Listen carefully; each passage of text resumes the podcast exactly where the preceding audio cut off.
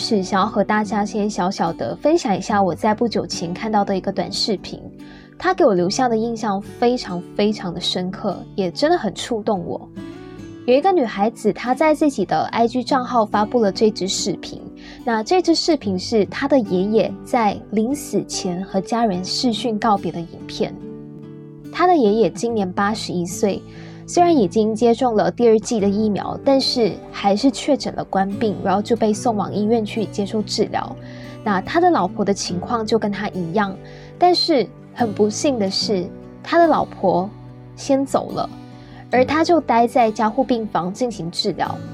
但是相隔了八天，这位爷爷或许知道他自己撑不下去了，生命结束的那一天或许真的即将到来了，所以他做了一个决定，他决定就这样离开吧。所以离开之前，他跟他的家人有一个视讯告别。我必须要说，我不认识这位爷爷，也不认识他们全家人。但是这位爷爷他在面对死亡的态度是那么的冷静，那么的理智，那么的懂事，那么的乐观。他在逝去时候跟他的家人说了这么一段话：我们要用理智来看待这件事情，用理智。你们的脸我都一个个看完了，我们会有来生的，今生有缘，算是这样吧，拜拜。这爷爷在临死前，他还安慰医生说：“你已经做得很好了，我的肺没救了。我看到我老婆在你后面，然后他就走了。可能我这样口述，你们感受不到我在看到这支影片时候的那种感触。他在说这些话的时候，语气还伴随着一些哽咽、一些不舍。然后他的家人在试训的时候也不断的在抽泣。可能我是一个比较……容易共情的人看到这里影片的时候，就会忍不住跟着鼻酸，然后会难过。为什么今天节目的开头要跟大家分享这个故事？除了让大家知道生命无常之外，也想要让大家看到这位爷爷他在面对死亡时候那个既平静又乐观的态度。但是在面对死亡这件事，又有多少人有这份勇气？以平常心来面对呢？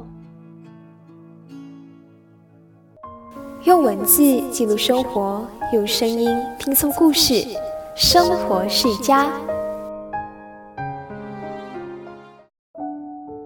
你好，我是佳苑，欢迎你来到生活世家这个小小世界。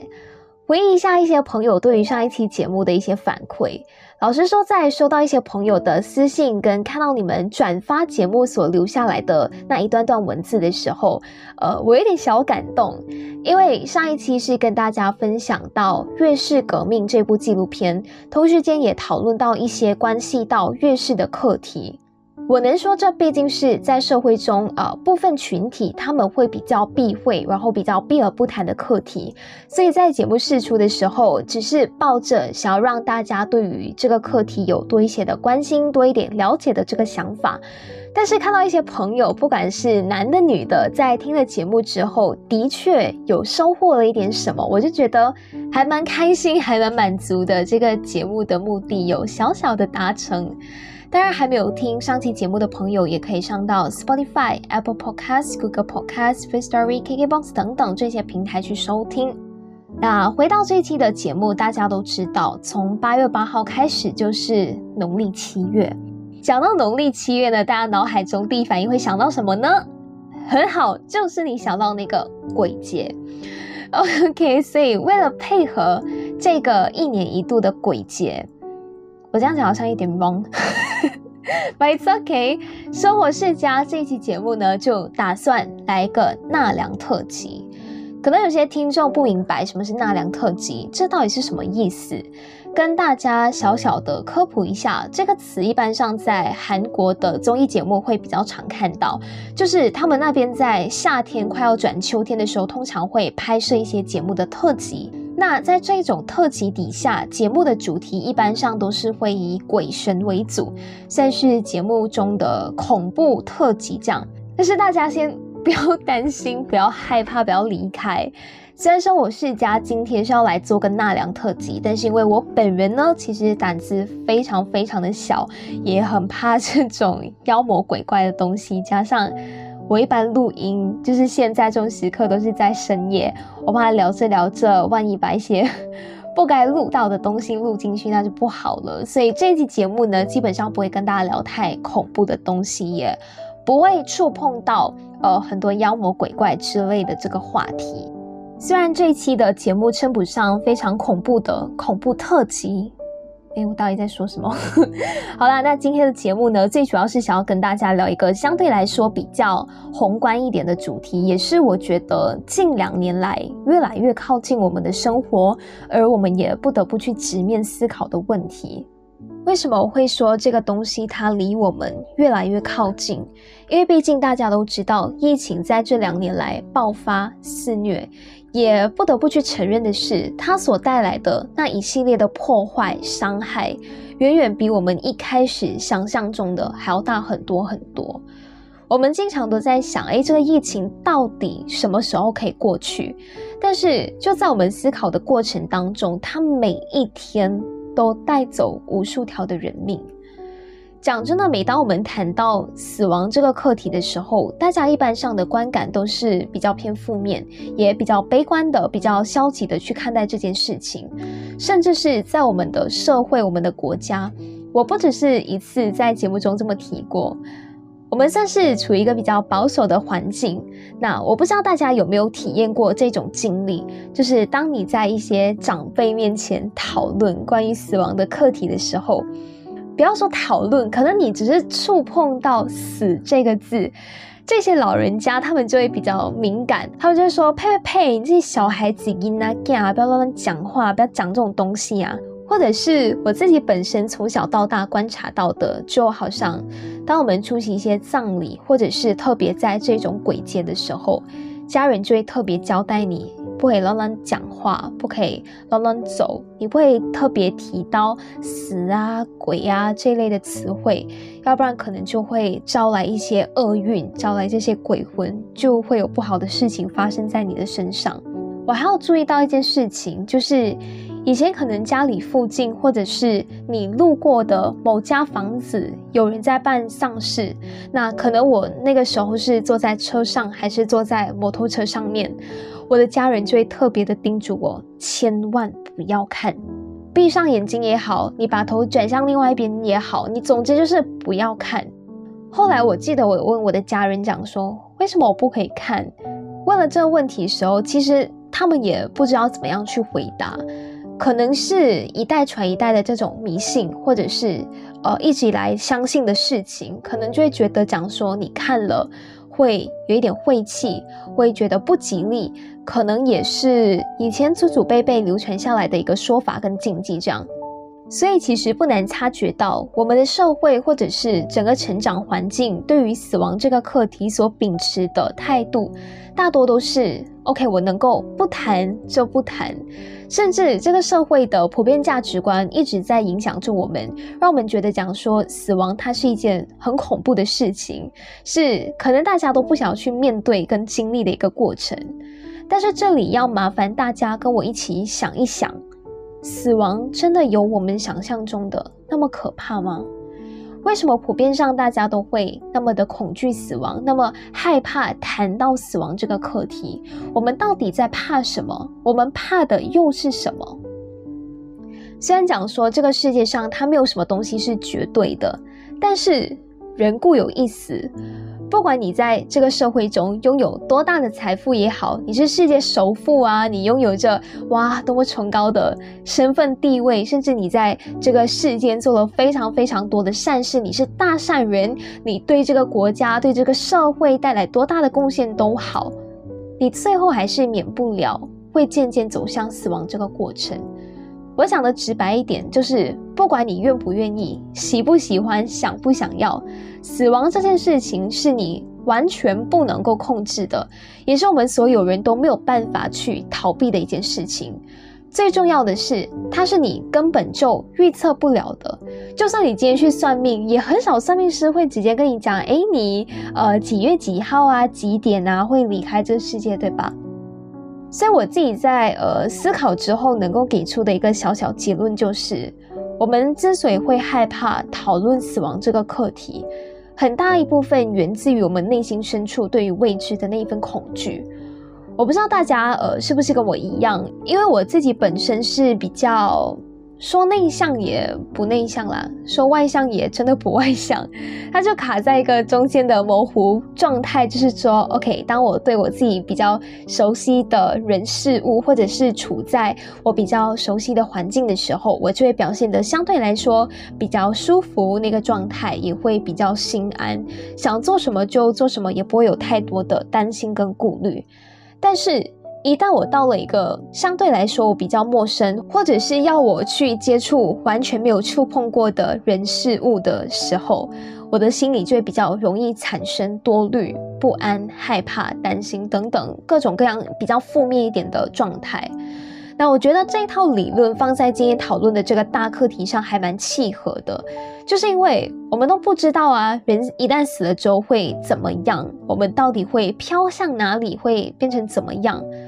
我们是会变成天使吗？还是会变成一颗颗的尘土？还是会完全消失，从此这个世界上再也没有你任何一丝的痕迹？呃，说实在的，没有人告诉我们，因为我们从出生到现在都在学习着如何能够更好的活着，怎么样能够让我们活得更有价值。我们都在无止境的去追求所谓的人生的意义，去寻找所谓的人生的梦想。但是，又有谁教我们什么是死亡？就是因为这一切对于我们来说，它是不可控的，都是未知数，所以大家或多或少对于死亡都会有一些恐惧、一些避讳。我们不知道自己应该要保持着什么样的心态，应该要怎么样去面对，自然而然的就会产生这种心态。那在心理学上呢，这种心态就被称作为死亡焦虑。如果你问我讲说我们有什么样的办法可以去克服死亡焦虑的话，我觉得它就是一种天生一种人的本能。我可以说，不管你在人生中见证过多少场让你非常刻骨铭心的离异也好，当这件事情再度来临的那一刻。你还是会觉得很难以接受、难以面对，甚至你会害怕失去更多。前一阵子我在访问这个网络平台的一篇专栏，有看到这么一段话，给我留下还蛮深刻的印象，所以想要借由这一期的节目分享给大家。这句话说的是：就算经历了无数次的生离死别，我始终学不会告别，也依旧害怕死亡。但是我相信。只要继续爱着、想念着那些逝去的人，就不曾离开。真正的死亡是遗忘。当这个世界连一个惦记着他们的人都忘了他们的存在，这意味着他们真的就彻底消失人间。为什么死亡在我们眼里看来总是那么的悲痛？就是因为一个人他死去了，就代表。他再也醒不来，他再也没有办法像他生前像过去那样活蹦乱跳，也代表着你少了一个陪伴你走过人生路途的亲人挚友，你少了一个陪你聊天倾诉的对象，那些你们过去曾经拥有过的共同回忆也好，随着这个人的消失，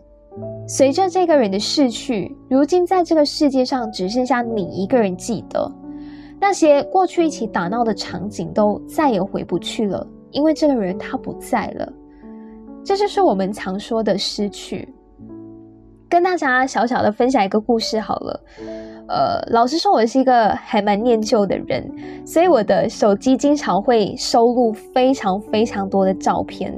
就算我手机的那个 RAM 那个 storage 不够了，它提醒我，哎，你要删掉一些东西了，要不然你的电话会走得很慢很慢。我宁愿删掉一些 apps，我都不愿意删掉那些照片，因为我觉得这些就是我的一个回忆。这是收藏我当下经历了很重要的那一刻的心情的一个记录方式。你知道有一次我真的是超级的崩溃。我记得那个时候我是在一个 mall，然后我上了那个公共的厕所，平时我的手机是在上厕所的时候是会放在包包里面的，但是那天因为懒惰嘛，就把我的手机放在裤子后面的那个口袋。然后就在我脱裤子的那一瞬间，谢谢大家，我的电话掉进马桶里面。然后我手机是不能防水的，因为那一瞬间我要从那个，现在回想回去又不堪回忆，真的是。我觉得我很蠢，那一瞬间，我的手机它是不能防水的，然后，因为我还还蛮有洁癖的，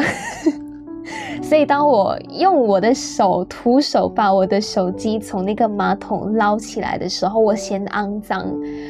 我就用那个 pipe 的那个水去冲我的手跟那个手机连同一起冲，所以我整个手机当场直接死亡，宕机不能用了。你知道，当我的手机它宣告死亡的那一刻，我真的很伤心。一方面是因为我买这个手机，它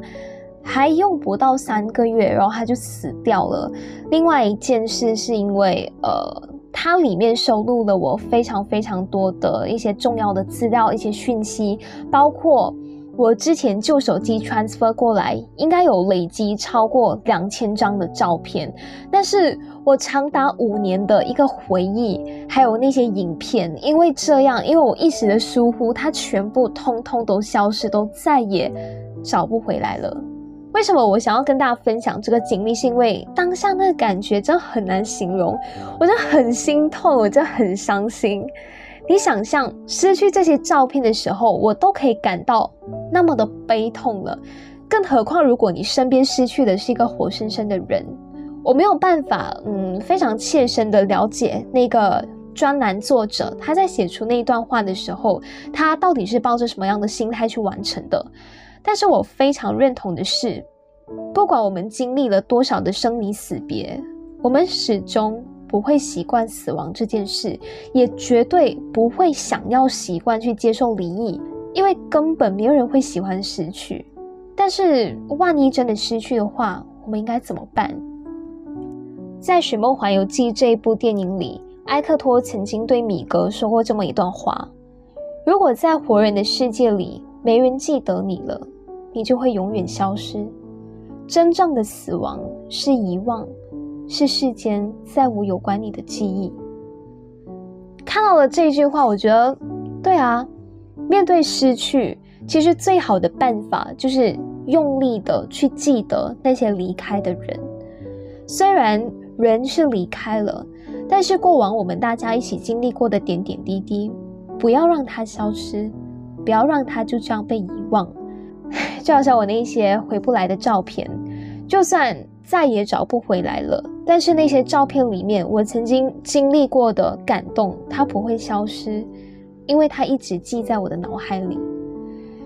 讲真的，比起大部分人，我自己还算蛮幸运的，因为在我成长的这二十年来，我比较少，也不是说没有，就是比较少经历真的让我感到非常非常悲痛的离异。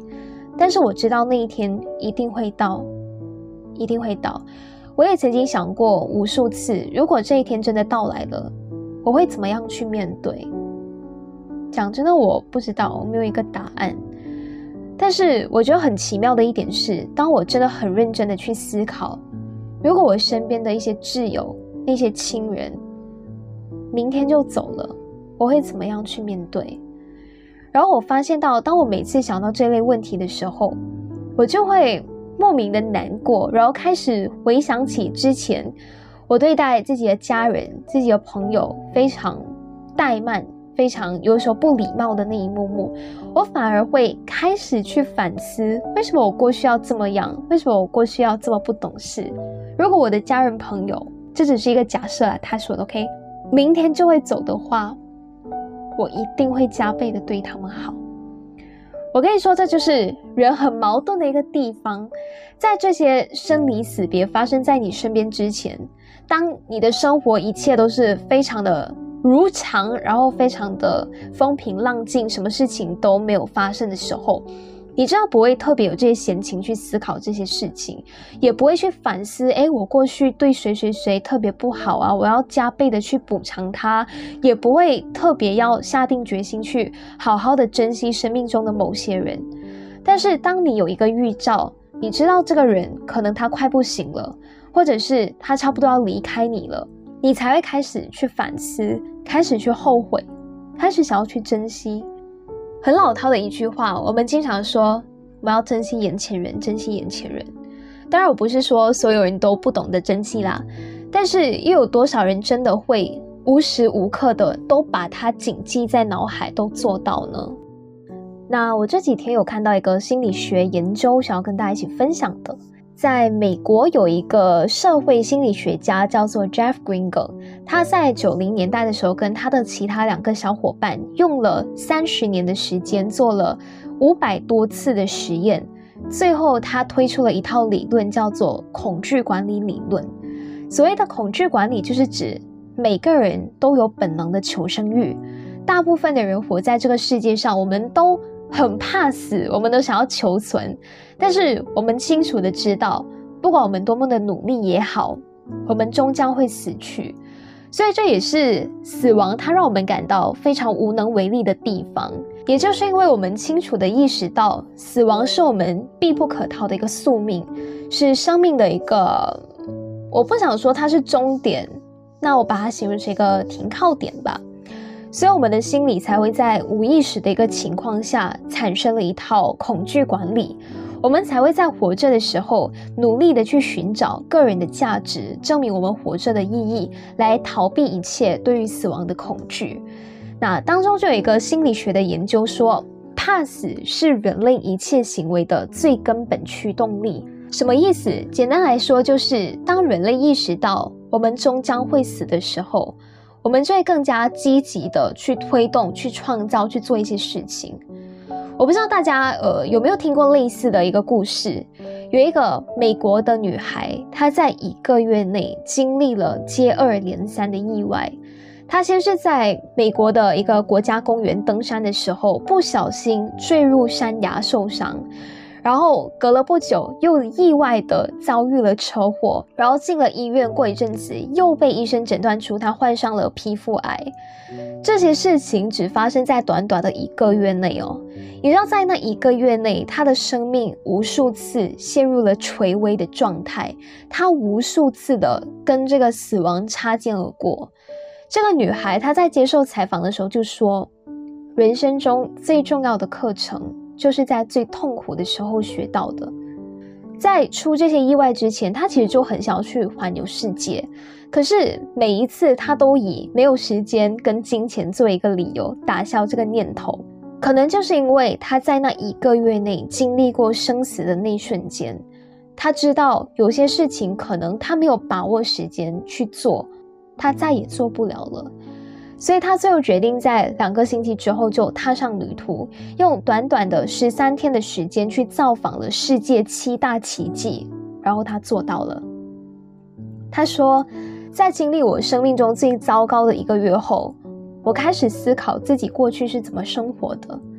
我发现，阻止我得到我在生活中想要拥有的一切的唯一原因，就是我自己。在我知道生命有多么昂贵之后。我突然明白了，我要活下去。成功幸存之后，我得到了重生的机会。我将继续把握机会，经历所有冒险中最宏大的一场——我的生活。对啊，如果不是因为一次次离死亡非常非常的靠近，我想这个女孩她也不会最终决定要下定决心去大胆的开启她很想要历经的这个冒险旅途。如果他真的是那么一帆风顺的度过自己的前半辈子，如果他没有经历过这三场的意外，可能他也不会有那份冲动想要去实现环游世界的梦想。其实，在现实生活中，我们也经常看到很多命悬一线的人，当他们知道自己距离离开的那一天好像不远了，甚至知道了自己仅存的能够活下来的期限。所以他们愿意放下一切去做他们一直没有完成的事情，也一直很想要去做的事情。也回到刚刚有跟大家提到的珍惜眼前人的那一点，可能也就是因为我们都出自于对死亡将至的那一份恐惧，我们可能意识到身边的人他们的时间可能不多了，所以我们选择比平时还要加倍的对他们好。那在现阶段，对我们而言，我们之所以少了这一份对自己不顾一切的冲动，可能就是因为我们都活在当下吧。每天的生活对于我们来说，就是很习以为常的一件事情。那死亡相对来说，对我们会比较遥远，所以我们大多的专注力会放在眼前我们认为最重要的事情之上。其实真的没有对错，不管你的一生想要怎么样过都好。因为我理解，不是每一个人都想要活出精彩，也不是每个人都想着哦，我的人生一定要轰轰烈烈，我一定要啊创造出什么壮举。你说平平淡淡的日子好吗？也好啊。所以不管你是属于什么样的人，你要怎么样去规划自己的一生都好。重要的是你不要辜负自己就好。我们从小到大都听过这么一句话：人固有一死。或重于泰山，或轻于鸿毛。不管你是想要成为非常有分量的那个泰山也好，还是想要抱着那一种悄悄的我走了，正如我悄悄的来，我挥挥衣袖不带走一片云彩的这一种平平淡淡过日子的这种心态也好，当有一天你真的走到那个属于你的停靠站的时候，你回顾一下过往，你不会后悔，你会觉得释然，你觉得不愧对于自己。我觉得那就好啦。那谈到这里呢，其实这一期的节目也来到了尾声，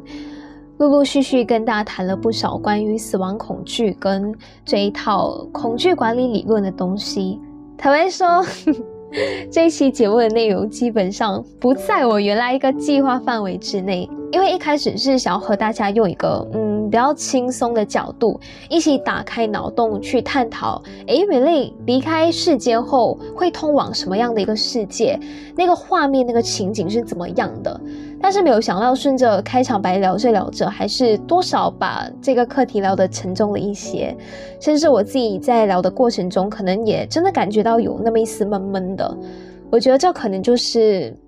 生命它本身的一个重量吧。But anyway，这期节目原本想要聊的，我就保留到下一期节目再给大家送上啦。大家再等我多一个礼拜，OK？那如果你对这期节目的一些观点抱持着不一样的想法，或者是有一些新的观点想要跟我分享的话，也随时欢迎来跟我交流。今天的节目就到这里为止，我们下期节目再见，拜拜。